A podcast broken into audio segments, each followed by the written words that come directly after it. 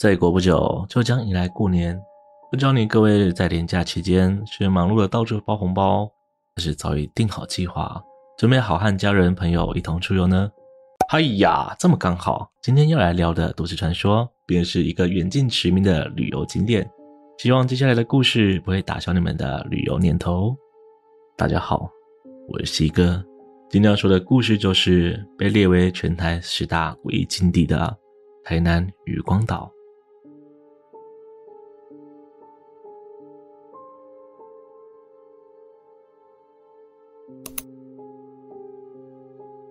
如果要聊聊渔光岛，那就先让我们从最一开始的起源说起吧。对于老一辈台南人来说，那里并不叫做渔光岛，而是台南海滨球帽园。一九五八年，一位名叫黄秋茂的生意人，为了一圆儿时的遗憾与梦想，在台南仁德附近找了一块空地，建造了一座占地五千多坪、充满果树的游乐园。不仅整座公园让人免费入内游玩。也可以让游客任意免费摘采，因此每年都吸引了十分大量的游客。直到一九七六年，原先的土地发生了些许产权问题，于是黄秋茂和政府协商，租下了安平三鲲鯓海滨一块占地大约有五甲区域，并重新打造了一座海滨秋茂园。没过多久，全新的秋茂园在一九七八年完工。相较于之前的秋茂园，这次的占地面积更大，还是有大型溜滑梯。猴子乐园以及许许多多的特色雕像，比如入口处有只背着书的大乌龟，书页上还有黄泉茂以中日两种语言书写了道德相关字句，里头还有耳熟能详的八仙、十二生肖、西游记等等人物的雕塑，更是有友爱大凉亭、养正堂等提供户外讲学的地方。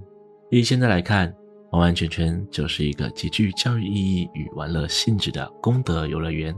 再加上由于位处海岸边，因此还增加了戏水的选项。在那个旅游景点不多的年代，秋茂园在口耳相传之下一炮而红，成了家家户户都必定会前来的旅游胜地。当时渔光岛还不是一座小岛，北侧陆地仍与现今的关系平台所相连，因此在渔光大桥完工之前，这里都被戏称为“远得要命秋茂园”。可即使路途遥远，还是有许多人前来此地。根据统计，当时最高纪录一天来访的游客可以多达八万人。这样的人流也引来了许多摊贩，使得整个秋茂园热闹非凡。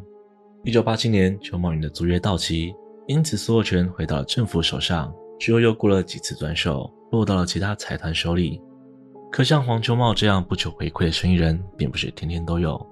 之后经营者为了自身利益，虽然又开创了摩天轮、云霄飞车、飞翼伞。骑马场等等等的游乐设施，这样创新的改建确实又引来了一大波游客。可当年免费又富有教育意义的海滨乐园，如今成为为了牟利而运作的游乐园，收费上调，让这里失去了原本的味道。且因为秋茂园所在的地方为保安林的用地，原则上是不能开发的，而商人们的过度开发已经开始破坏当地环境。于是，在一九九六年，市政府以严重违反合约内容的名义。终止了最后一次合约。自从那时候开始，人们盛极一时的游乐胜地，成为了一座诡谲的荒废乐园。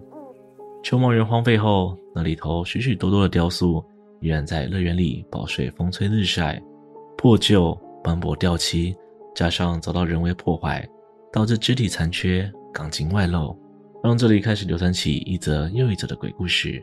曾有一群网友相约来到这里探险旅游。在秋茂园废弃之后，因其位处海边的地理优势，让后续还是有不少人前来戏水。在炎热的大夏天，位处于海边的秋茂园依旧感觉不到一丝闷热。海风强劲的吹打上陆地，将作为防风林的木麻黄吹得沙沙作响。年纪尚轻的网友们穿过防风林中间狭小的通道，在海岸边愉快地嬉笑打闹。玩着玩着，天色很快就暗了下来。于是，所有人收拾东西，准备返回停放机车的地方。此时的防风林在微弱月光的照耀之下，显得格外诡异。众人的内心也不禁开始担忧。他们亦步亦趋地走进防风林里，在海风的吹拂之下，除了树叶摩擦声、渐弱的海浪声，就只剩下几人的脚步声了。你们有没有觉得那里有东西在动啊？当中一位较胆小的男生紧张而小声地询问对方，而另一个人只是拍了他的头后说：“谁好，鬼片看太多呢。啊，那里就几个断手断脚破雕像，阿斯能怎么动啊？”几句问答之后，他们终于回到了机车的停放处。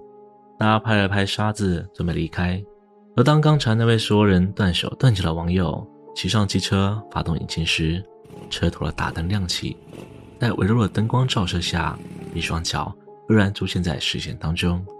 他心头一紧张，慢慢的向上看去，只见一名身穿古装、手上拿着书本的人，就这样动也不动地站在那里。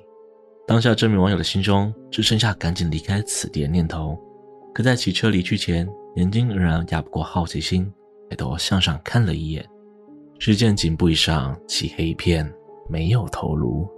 网友吓得肝胆俱裂，双脚使命蹬地，想要掉头往反方向离去，油门直接打到底，轮胎顿时卷起一片沙土。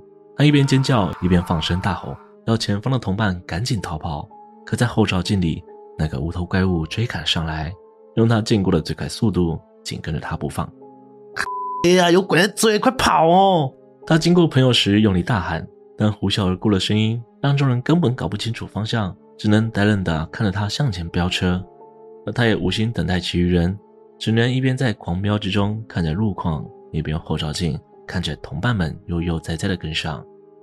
而无头怪物依旧追赶着，直到他消失在众人眼前时，其余人才开始感到担忧。他们稍微加速前行，想要尽快找到那个人。转了几个弯，几个人很快的就在一公里左右的草丛看见了一辆倒下的机车，以及瘫坐在地上、浑身上下都是伤痕的他。所有人立刻下车关心，迅速查看了一下伤势之后，他们急忙寻求周遭住户的帮助。附近一位热心老人家得知后，迅速拨打119，请他们派人过来协助。而当对方问到事发地点时，求助的那名网友说，他清楚听到了一句话：“老样子，安平第二公墓。”到了现在，就算是当初的秋茂园，在经过多次整理之后，已经恰巧只留下一座钟塔遗迹，让人怀念过往的辉煌。但要说到如今的渔光岛，也依旧是长辈们口中总是告诫着没事不要去的地点之一。不为别的，就为了这里年年发生的海边溺毙事件。月牙湾般的渔光岛，风景优美，海面洁净，可这里却有着肉眼所不能见的离岸流。当海水涌向岸边时，会因为碰撞而打出雪白的浪花；而在两处浪的中间，时不时能看见平静无浪的区块。看起来或许是戏水的好地方，但这里才是海洋的陷阱。这里的海流会将海水抽回海中，庞大的吸力，就连奥运金牌的游泳选手都不一定能轻松游回。而当人们不幸被卷走之时，脑海中的第一念头大多都会是赶紧游回海边。但离岸流的流速是每秒半公尺，快的也能达到每秒二点五公尺。在与海水对抗当中，很容易便会因为体力不支而引发憾事。因为在海边，我们时常能看到俗称“蚂蚱”的小波块。众人认为这里除了较为安全，看起来海水较浅，被海水卷走的时候也能抓个东西。但曾有 YouTuber 详细介绍过。在小波块旁出现的离岸流，会将下方的沙土掏空，导致出现高度上的断层落差，因为在没有把握的情况下踢到潜藏在海面下的石头，而造成严重的伤害。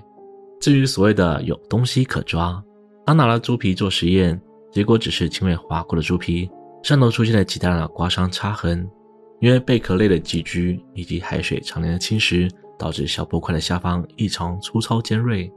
不难想象，若力岛再大些。将会在人体上造成什么样的伤害？近年来有许多团体指出，小波块对于海洋的影响，皆是百害而无一利。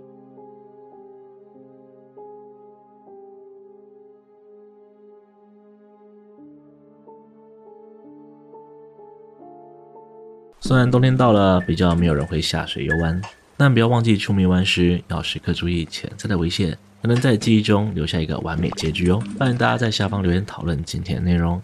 如果喜欢我的频道，请别忘了帮我订阅、按赞、分享，并且开启小铃铛，才会错过我最新的影片哦。我是西哥，我们下次见。